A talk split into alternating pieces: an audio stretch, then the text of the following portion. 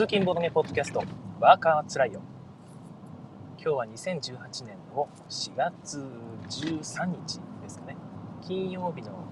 朝の収録です。あ、えー、13日の金曜日なんですね、まあ、どうでもいいですけども。はい。フリーズが喜びそうな日というイメージしかも今はありません。えっ、ー、とそうですね、えー、ボードゲームニュースヘッドラインの前になんとなく今日の天気の話でもしながら視聴者を待ついつものパターンですが今日は快晴ですね。でかなりいい天気になっています。昨日も結局お昼ぐらいから晴れてきた感じですよね。で週末も良い天気になるんでしょうか。ちょっとまだね風が強い感じなので皆さんその辺はお気をつけください。えっ、ー、と、ツイッターのね、タイムラインを見ていて、またちょっとしたニュースがあるので、しましょう。なんとですね、明日、もうね、聞いてる人は、本当、リアルタイムで聞いている人と、今日のね、帰りぐらいに聞いてる人にしかこれ伝わらない情報なんですが、明日ですね、4月14日、明日土曜日ですね、東京都の東京横浜ドイツ学園というところで、ドイツ式のフリーマーケットみたいなものが開催されるみたいです。まあ、ドイツ学院学園っていうぐらいですから、まあ、ドイツ系の方が多いイベントなんでしょうね。そういう組織だと思うんですけどもね。よく分かってないんですが。あのドイツ大使館っていうツイートをされてるツイあのアカウントがあるんですよね、まあ、本当にドイツ大使館だと思うんですけども。そちらの方がツイートされていた内容で、11時から15時まで、まあ、フリーマーケットがありますよと。ドイツ学園で、ちなみにちなみにその横浜ドイツ学園というドイツは漢字ですね。漢字の独立と書いてドイツ、え、東京横浜ドイツ学園。また検索してみてください。なんかそのフリーマーケットの写真が上がってるんですがなんかボードゲームが山のように積まれた写真が載ってるんですよ、まあ、これはさすがになんかどっかの、ね、ドイツのおもちゃ屋をの写真をこうね載せておもちゃもいっぱいあるよドイツのおもちゃもいっぱいあるよっていうそのイメージを出したいだけだと思うんですがこれ見るとね とんでもない量のボードゲームが出品されるようなねそんな期待を抱かせてしまうというですね罪作りな広告になっていましたけども是非お近くの方は参加して、えー、状況をねまたお知らせいただければと思います。はい、コメントのご紹介です。なおさん、おはようございます。富良野は晴れて気持ちがいいですということで、ね、冷たい空気の中でねバーッと晴れやかに、えー、広い世界がね視界がこう広がっているってね気持ちいいでしょうね。あ素晴らしいなと思います。砂川さんおはようございます。ということで、はい、砂川さんから東京横浜？ドイツ？確かに。東京横浜ドイツ学園、えー、すごいですよね。東京ドイツゲームショーみたいな、えー、カオス感を感じますけども、はい、罪作り。罪罪作り。本当にね罪作りな。はい。何でしょう。砂川さんから長崎も良い天気です。なんかあとね日本の結構南端北端と南端の方から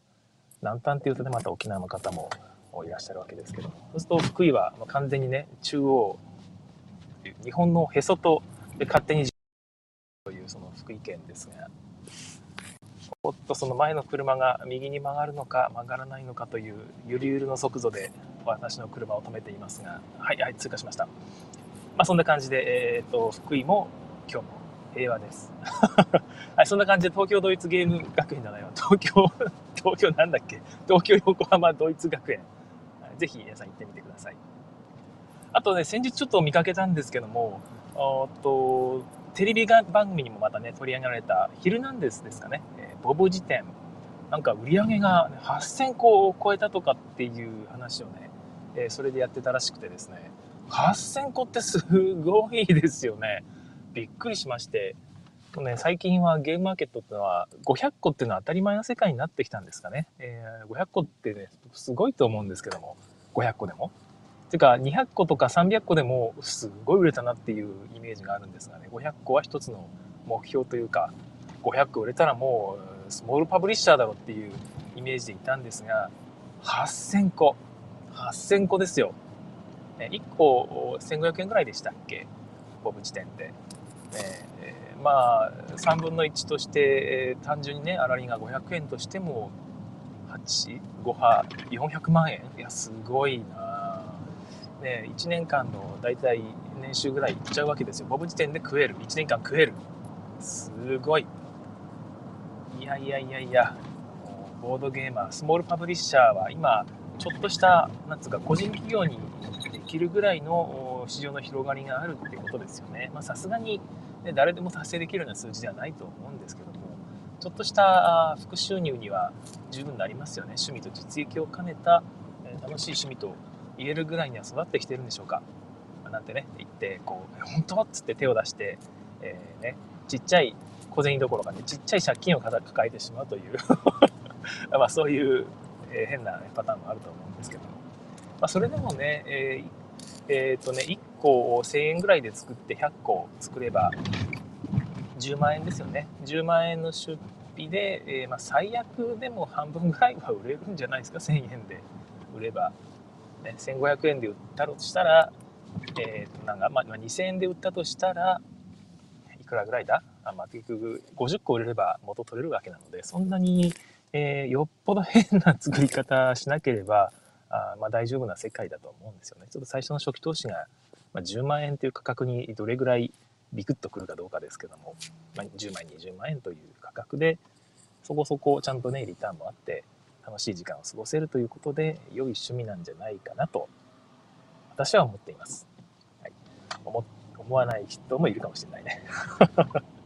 はい、まあ、そんな感じで僕自体のびっくりしたなというところですね。はいもう一個ですね、えっ、ー、と、電車クジラが最近よく取り上げられていますけども、電車クジラの役の作り方がね、えっ、ー、と、株券さんからあ教えていただいたんですけども、あれ、まあ、2枚とか3枚とかね、えーと、で役を作るんですよ。で、確かヤギとサイと、あれもう一個ワニか、は2枚。で、クジラが3枚。で電車が3枚以上ですね。長さをこう調節できるという。またそこがあのゲームの肝でもあったりするんですけどね。下手にね長さを間違えちゃうと残りがああもうこれ、えー、どの役で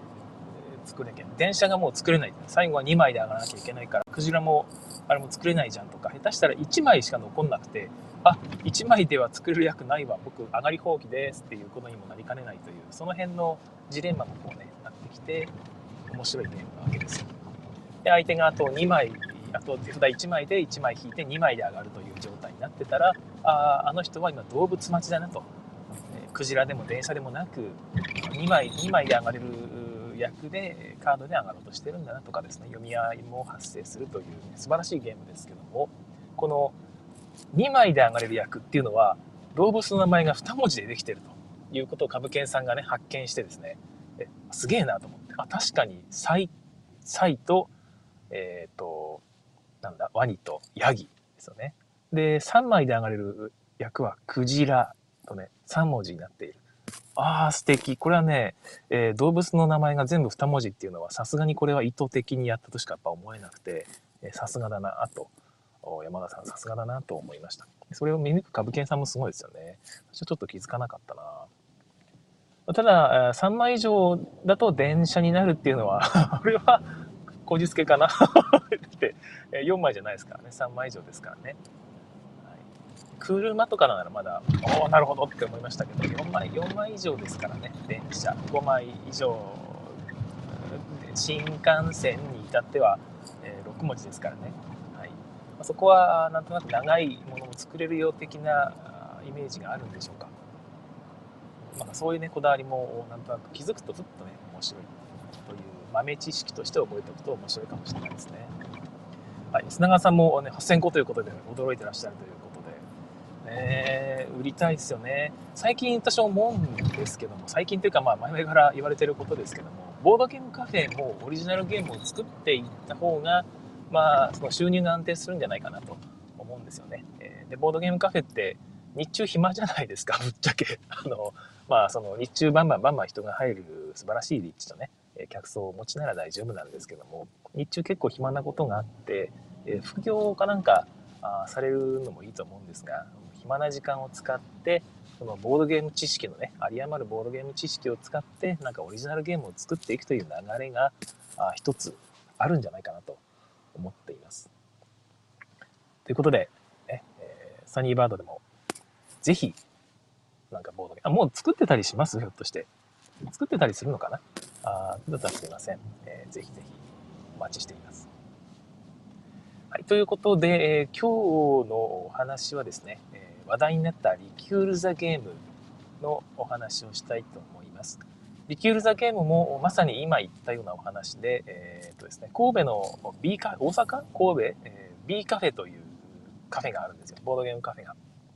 で、B カフェの B が何かというのはいろいろとなんかあるらしいんですが、まあ、まあ、ボードゲームカフェの B でもあり、えっ、ー、と、酢豚の B でもあり、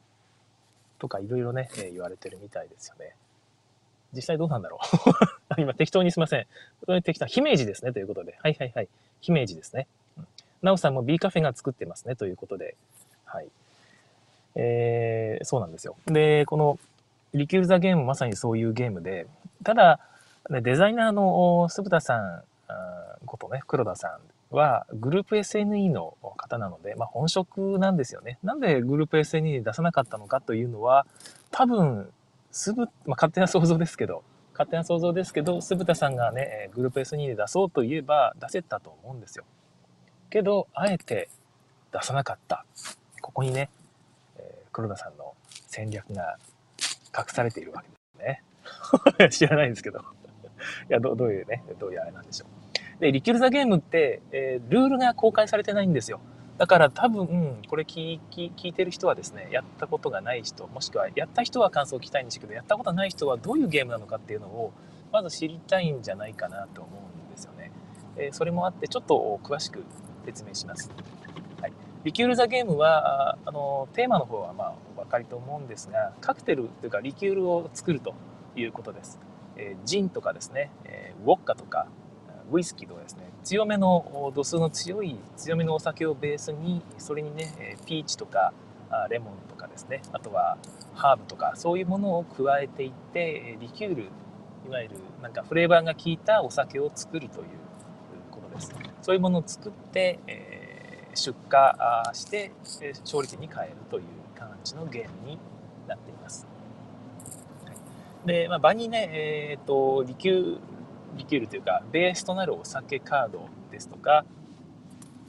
加えるフレーバーのカードが並ぶんですよね。それを1枚ずつ取っていって、えー、自分の前に置いていく。だから手札という概念はないなかったはずですよね。確か、うん、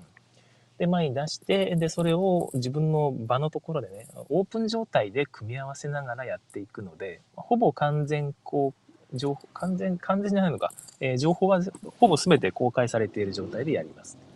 まあ、運要素もあるので、山札からめくられる情報もあるので、そこの部分は完全、えー、公開情報じゃないんですが、あだから他の人の場を見るっていうのも大事なゲームなんですよね。はい。で、まあどういう感じで作るかというと、1枚のベース、お酒のベースカードに、フレーバーカードというのを足していく。で、何枚でも足せるわけじゃなくてですね、えー、強いお酒ほど、ウォッカとかは確かね、7とかっていう数字が書いてあるんですね。で、7っていう数字に対して、えー、2とか3とかっていう数字が書いてあるフレーバーカードというのをどんどん追加していくことができます。で、フレーバーカードの合計が、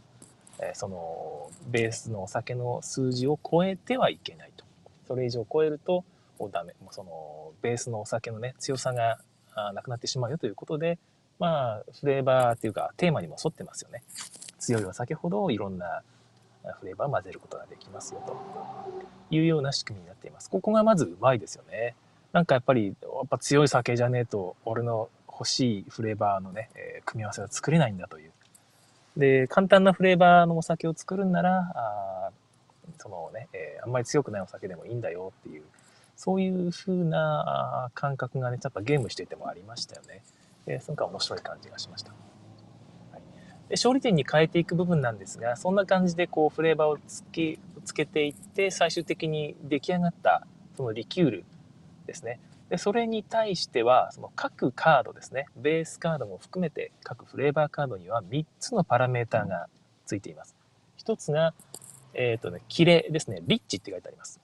キレ。えー、これも数字がね、1と0とか2とか3とか、まあ、4とか5もあったのかな。まあ、それぐらいの0から4ぐらいだったと思うんですけども、それぐらいの数字が書かれていると。他も3つ全部そうなんですが、他はスイート、甘さ、甘さですね。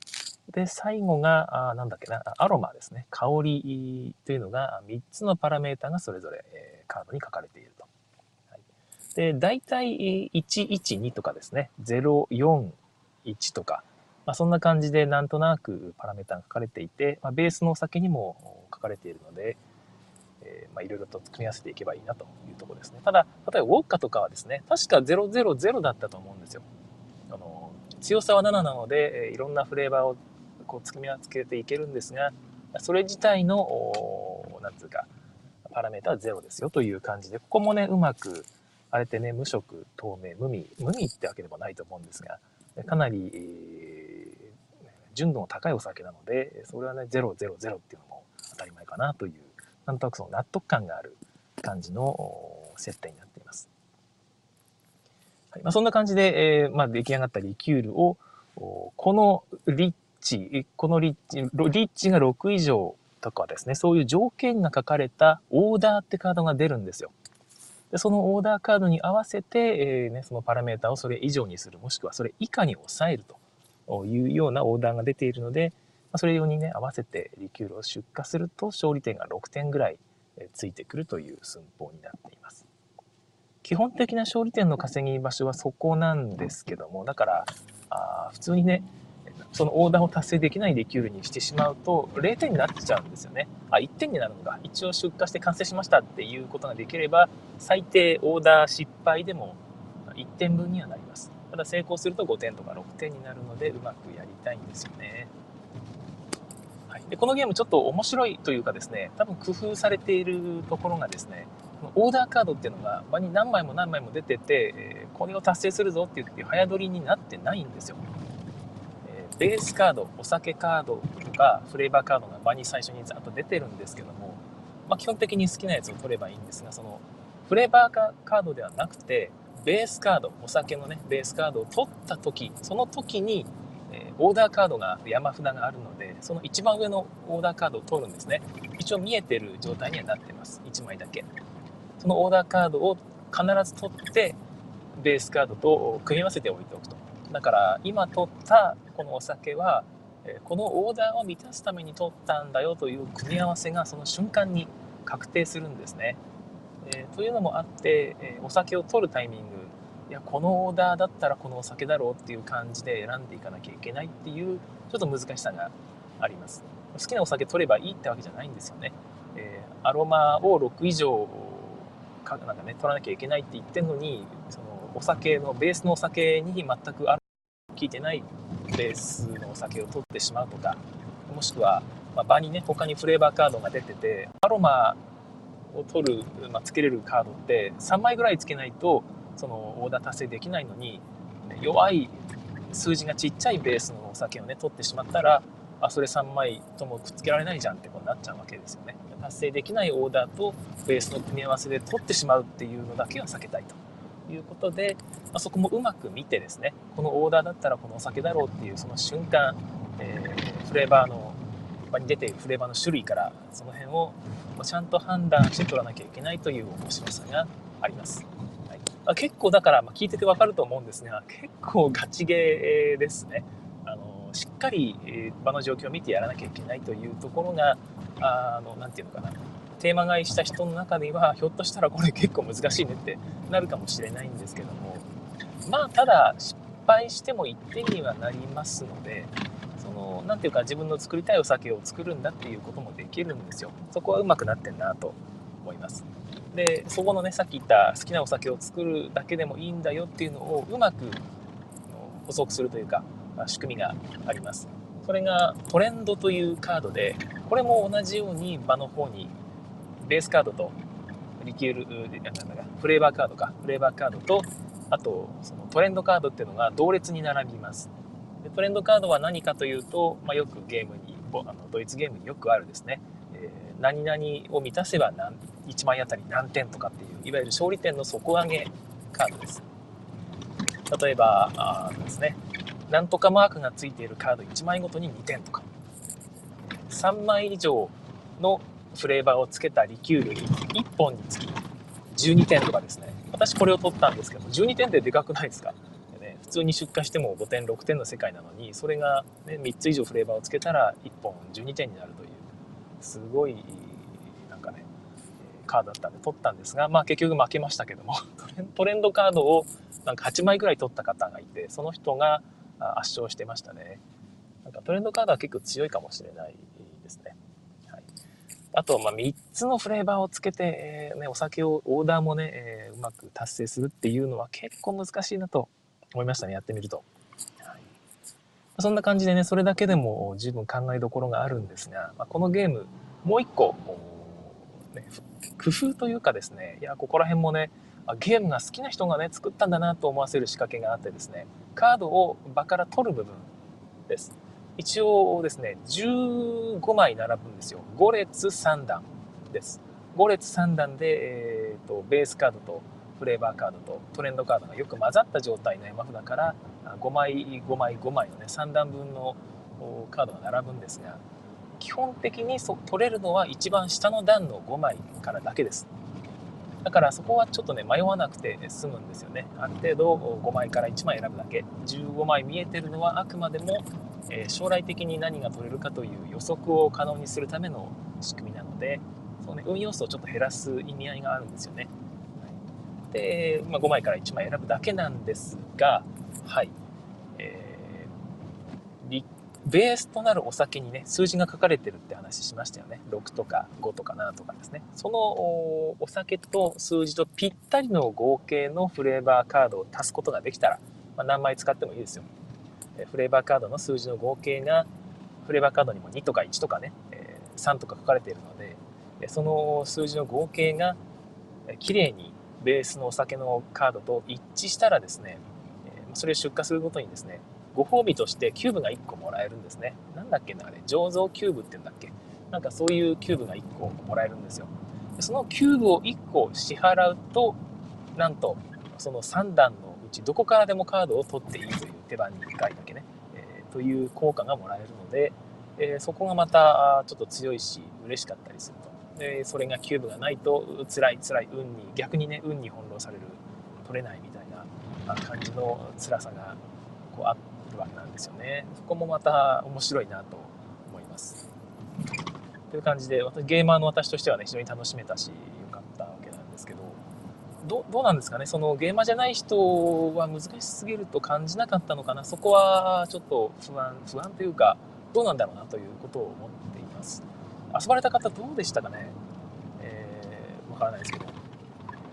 はい。ちょっとね、コマン、コメントの方を、コマントってなんだ？コメントの方を読みますね。はい。えー、哲郎さん、リキュールザゲームの感想を待っていましたということで、ありがとうございます。タドさんもね、おはようございます。おはようございます。はい。シュウさんもおはようございます。おはようございます。リキュールザゲームは遊ばれた方はね、どれぐらいいるのかな？いないのかな、え、私もね、持ってないんですよ。で、リキュールザゲームをまあ、一応予約することもできたんですが、まあえっと、イベント行けないことは確定してたので誰かに頼んで買ってきてもらうまではまあいいかなってこうねちょっと思っていたんですよね。えー、っていうのはやっぱり見た目があれだけ素晴らしいとですね、えー、なんかねその逆に不安になるんですよね。わかりますかねこの気持ち。いやあの作者が黒田さんだからねそんなに心配しなくていいとは思っていたんですけども一応やっぱりねああいうフレーバーがメインなんか適当に適当に作ったっていうかですねそのフレーバーを優先させるためにねやたらややこしくなっていたりですね、えー、もしくはあまあ簡単すぎる。簡単、まあ、むしろ簡単な方が私はありがたいんですが難しすぎて面白さというのが犠牲になってるパターンがね何個かあるんですよね。過去にそういう作品がえー、同時に結構あったりしたのでちょっと不安になって買わなかったんですよね。そしたら、まあ、やってみたらねスコボール面白いししかもねイラストがほんと素敵ですよね。チュパミさんチュパミさんこんなイラスト描けたんだっていうのは本当にみんなあね、褒めてたしびっくりしてましたね。どういうイラストの方だと思っていたのかという話ですけども。いや本当に素敵でウォークってお酒の瓶の描写がね本当にプロプロですよね、えー、美しくてあこれはいいなと。しかもおそらくあれって架空の瓶とか架空のロゴデザインだと思うんですよ。違うのかな？だってウォッカって名前の ロゴマークなんてないですよね普通のメーカーで。ウイスキーって書いてある。そんなそれだけのロゴって多分ないと思うんで。何かを参考にはされてると思うんですが、えーね、想像で作ったロゴとは思えない素敵なロゴと素敵な瓶のイラストがね書かれてるんですよね。でまたフレーバーに使われているその素材ですよね。素材のイラストとかも非常に素敵で手が込んでいてでカード全体もねシックな落ち着いた色調のデザインになっているのでこれはねむしろ並べて飾っておきたいぐらいの素敵さですよね。あれがねなんとイベント限定価格2000円だったんでしょ？いやーこれ欲しかったなえー、買わないことちょっと買わなかったことちょっと後悔しているわけでございます。はい。えー、ですね。ただイラストをね素敵だったんですけどもちょっとカードのアイコンがちょっとだけ見づらいかな。ちょっとだけなんですけども、うん、一番大事な、あのね、えっ、ー、と、アロマとか、リッチとか、あの辺がですね、だいぶ目を凝らさないと、まあ、老眼があるのか、老眼、まあ、自分老眼じゃ多分ないと思うんですが、ちょっとね、あの、近くまで寄らないとダメで、カードがあれだけたくさん場に並んで、で、しかもね、他人の場も一応見た方がいいというゲームなので、そうすると、ちょっとね、その確認するのに時間がかかるんですよね、ガーッと。でただまあ考えてみるとねあそこに明るい色を使ってね、えアイコンが見やすく大きくしてしまうと多分なんかねカードの感じが損なわれちゃうのかなどうなんだろうな。でもなそこをうまくするのがデザインの肝だと思うのでうまくなんかね、えー、やってもらえればなと思います。フレーバーもねもうちょっと下でもよかったかな。あれなんか効果かと思って毎回見るんですよね。じっとなんか効果が書いてあるのかと思って最初じっと見るんですけどど真ん中に結構大きく書いてあるのでそれこそ3つのパラメータより大きく書いてあるので それが大事なのかなって読むんですけど単なるフレーバーなんですよね。えまあ、あれはあれで大事なんでしょうね。やっぱりデザイナーの気持ちがこもっているという点ではあの素敵なカードだなとやっていて思います。はいまあ、そんな感じでリキュール・ザ・ゲームは私も大変おすすめのゲームなのでで聞いてみてねやってみようと思方は是非買ってみてほしいなと思います。はい、ただ、まあ、これこれはま全くこのゲームとは別の話なんですが、えーと、こういうフレーバーを中心にしたゲームってやっぱりフレーバーフレーバーっていうのは、まあ、ずっと言ってたあのリキュールのフレーバーの話じゃなくてですね。テーマとかいう部分が何ていうかねえ、みんなやってみたいと思う。ゲーマーじゃなくてもやってみたいと思うようなゲームの場合ってなるべく簡単にした方がいいなって思うんですよね。えー、だから例えばの話で言うと、まあ、今回のリキュール・ザ・ゲームで言えばこの予測可能性で場に15枚も出す必要なかったんじゃないかとかですね、えー、むしろむしろむしろねもっともっとシンプルにして、えー、手札配ってねその手札の中から適当に組み合わせ作って場に出すぐらいのトランプカードぐらいのね、えシンプルさのゲームにしてもいいと思いますし、まあ、そういう意味では是非ですね、リキュール・ザ・ゲーム・ザ・カードというカードゲーム版をシンプルにしたカードゲーム版を出してほしいなと思います、ね、誰でもできる。友達ともね普通にボードゲーム遊ばないような友達にちょっとリキュール作るゲームカクテル作るゲームカクテルじゃないか、まあ、リキュール・ザ・ゲームリキュール作るゲームやろうぜって言って誘ってもねすぐにできるぐらいのシンプルさトレンドカードも、まあ、その場に3枚ぐらいしか出ないとかですね。でその場の3枚が全員に作用するぐらいのそれぐらいのデザインにしてもらって あのあんまりややこしくこれとこれの組み合わせでこれで2点が3点になるからいや待て待てあのトレンドカードじゃなくてこっちがトレンドカードにすれば、えっと、1枚あたり2点が5枚あるから10点よし差し引き3点の得だからみたいですね、えー、そういうこと考えなくていいような、えー、サクッとしたゲームで、えー、なんかね今回作ってもらえると僕は即買いすると思います。はいまあ、そんな感じでいつも思うのがもうちょっとねそのシンプルなゲームの方がテーマが簡単なゲームは受けるんじゃないかなと思いつつ枯山水っていう例がありますからね。あれすごかったですよね。結構、結構複雑なゲームだと思うんだけど、バカ売れしたし、ね、大ヒットしたし、みんなやりたいと思ったら、複雑でもいいのかな。その辺はわからないですね。はい。えー、リキュール・ザ・ゲーム、あ、そうかそうだ、リキュール・ザ・ゲームでもう一個、そうだ、言っておきたいなと思ったのがあって、えっ、ー、と、毎回展開が変わるぐらい、いろんなトレンドカードとかですね、えー、いうのがあるんですよ。だからリプレイアビリティが高いような感じがするんですけども、まあ、実際は、何ていうのかな、トレンドカードとかオーダーカードが、そこまでそのプレイ感に影響を与えないので、その違いが。まあ、一応その手札に来たらとかね、そのオーダーカードが来たらこういう風にするという指針は立つんですが、その指針の差がそんなにプレイに差を生み出さないようなゲーム性なので、何て言うかな、リフィリアビリティにはそこまで影響を与えてないと思うんですよね。えー、そこもあるので、なんかゲームの方向性をガラッと変えるような何か、それ、なんていうかな、追加のカードがあったりすると、目的カードがあったりすると、さらに楽しいかなという気がしました。はい。オーダーか、オーダーカードの部分なのかな？なんだろうな。もしくはトレンドなのかな？トレンドがやっぱりさっき言ったように場に毎回ゲーム,、ね、ゲームに入っている16枚中3枚しか出ないとかでその3枚が全員がね影響されるとかそんな感じのデザインの方が毎回今回はこういうゲームかっていう風に楽しめるのかな。うんまあ、まあ、自分がそういうゲームが好きだっていうだけなんですけど、まあ、単なるね、ヨタ話でございました。あれはあれでね、えー、いいと思います。あ、ただもう一個、ユーザーゲーム、ちょっと準備が大変です。えー、カードをシャッフルして、そこからあ4枚抜き出し4枚抜き出して場に並べた後その4枚と別のやつを混ぜて、えー、シャッフルその後残った山からまたもう1枚取り出してそれをまた別のやつと混ぜてシャッフルしてっていうことをやるんですよちょっと面倒くさいなと思いましたねあの辺もうまくできるのかなと思ったんだけど、まあ、考えてみてもねまあするしかないのかなという結論になるわけですけども、まあ、当然ねデザイナーさんプロのデザイナーさんがやっているわけなので、まあ、考えてもここはもうどうしようもないという結論になったんですよね。はいまあ、別にそれは慣れれば大したことない覚えれば済む話なので、え、最初の1回ぐらいの話だと思い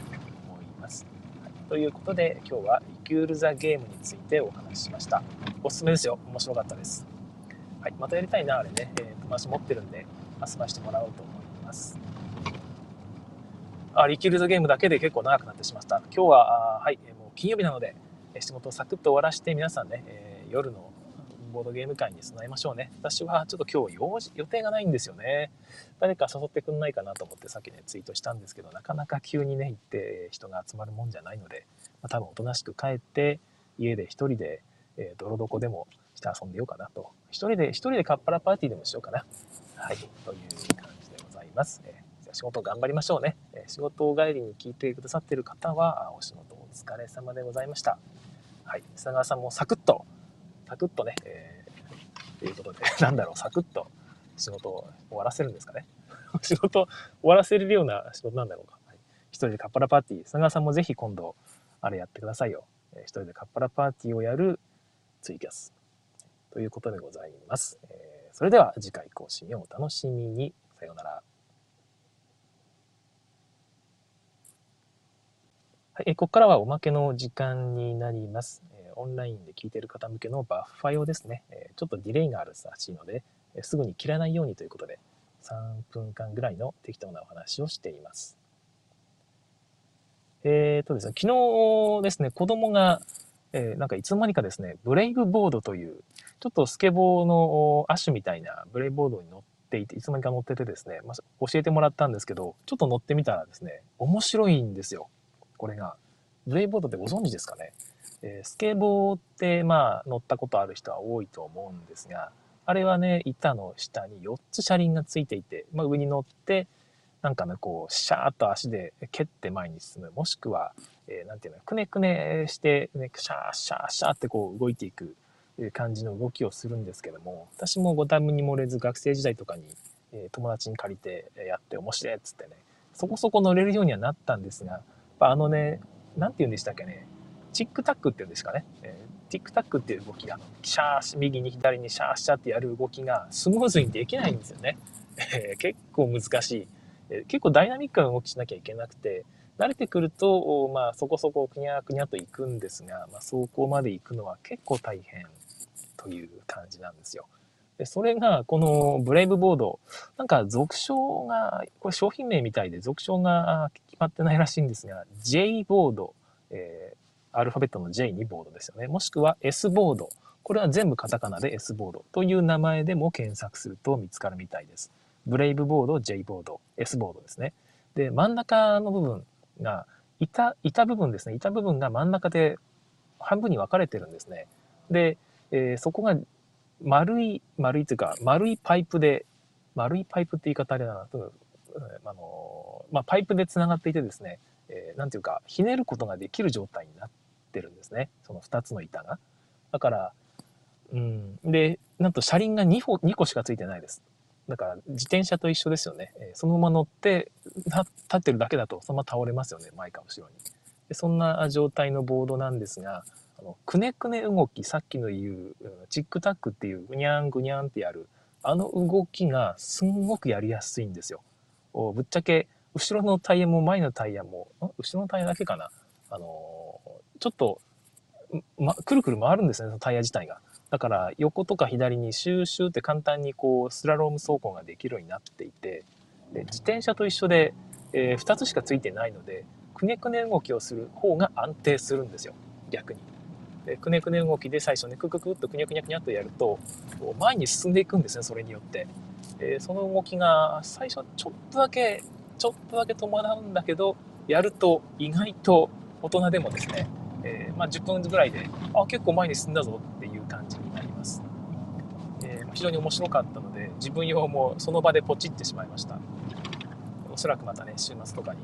これ乗って遊びに行くんじゃないかなと、佐藤さんからねあれ難しいですよねっていうコメントとその1個前に哲郎さんが一人でカッパラパーティーだとただのカッパですねというですね。ギャパーってね。ギャッパギャッパギャッギャギャギャってね。この人この人大丈夫ってね、人に見られるとやばい姿ですけども、それについてあれ難しいですよねと言ってるのか、えー、今言っているブレイブボードについて、えー、佐藤さんが難しいですよねって言ってるのか分かりませんけども、多分ブレイブボードに対して言ってるのかな。はい、難しいですよねっていう話なんですけど、私は実は簡単だなって思ったので、多分、えー、運動神経の違いなんだろうなと思います。はい。いやいやいや。たまたまなんでしょうけど、家の前がね、結構ツルツルのアスファルトなんですよね。えー、まあ、それが楽ちんに行くのだとちょっと、ちょっとだけ傾斜がかかってて、坂道になってるんですよ。だから、その方向に乗ると簡単に前に進むので、多分それもあったのかな。ありがたい、練習するにはありがたい場所ですよね。ただ、ね、あれ転ぶと多分大怪我するんだろうなと思って、まあ、子供は一応ヘルメットをつけてやってるんですが、自分はヘルメットをつけてまで面倒くさいからやらないってやってるんですけど、多分良くないんだろうな。これがいつかね、えー、大怪我につながらないことをちょっと祈ったりもする、結構その辺の、なんていうか反射神経、運動神経は自分悪くないと思ってるんで大丈夫って思ってると怪我するんだろうな。はい。そんなところで、え気をつけながら、えやっていきたいと思います。はい。佐藤さん、運動神経の違いわらわらということで、はい。いや、わかんないですけど。佐藤さんも運動神経良さそうですよね。明らかにね、リア充っぽい雰囲気を出しているので、多分ね、本当は乗りこなせているんでしょうね。難しいですよねっていう人ほど結構できるんですよね。分かってるんですよ。はい。ということで、えー、今度のゲームマーケットにはブレイブボードで乗り込もうと思います。冗談です。はい。ということで、さようなら。